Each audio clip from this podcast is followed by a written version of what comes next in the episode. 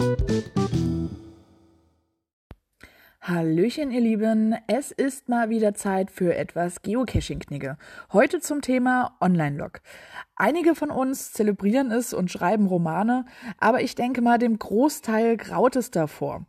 Ein gut geschriebener Log-Eintrag kann nicht nur dem Cache-Besitzer Freude bereiten, sondern auch anderen Geocachern wertvolle Informationen und Inspiration bieten.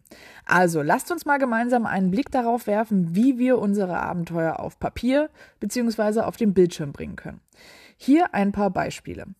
Erstens, erzählt von eurem Weg zum Cache, also teilt eure Erfahrungen und Eindrücke, die ihr auf dem Weg zum Cache gesammelt habt, einfach mit. War es eine aufregende Wanderung durch eine atemberaubende Landschaft oder war es auch vielleicht ein urbanes Abenteuer mitten in der Stadt?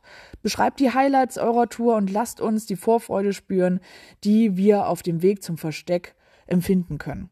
Zweitens, Beschreibt den Cache. Nehmt euch etwas Zeit, um den Cache selbst zu beschreiben, ohne jedoch zu viele Hinweise zu verraten. Also ihr könnt zum Beispiel eine Information darüber geben, über die Größe des Verstecks ähm, oder das Design des Caches. Also ist es ein besonders kreativer oder einzigartiger Cache.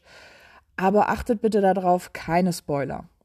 Drittens, teilt eure Erfahrungen und Emotionen. Lasst uns also an euren Eindrücken teilhaben. Also welche Herausforderungen habt ihr gemeistert? Ist irgendwas Witziges passiert? Was hat euch am meisten beeindruckt oder überrascht? Ja, beschreibt es einfach etwas. Viertens. Lobt den Cash-Besitzer. Also, wenn es ein toller Cash war, zeigt eure Wertschätzung für den Cash-Besitzer und seine Mühe bei der Gestaltung des Caches. Bedankt euch für die tolle Erfahrung und hebt besonders positive Aspekte hervor, wie beispielsweise eine gelungene Tarnung oder ein liebevoll gestaltetes Logbuch. Fünftens. Gebt nützliche Informationen weiter.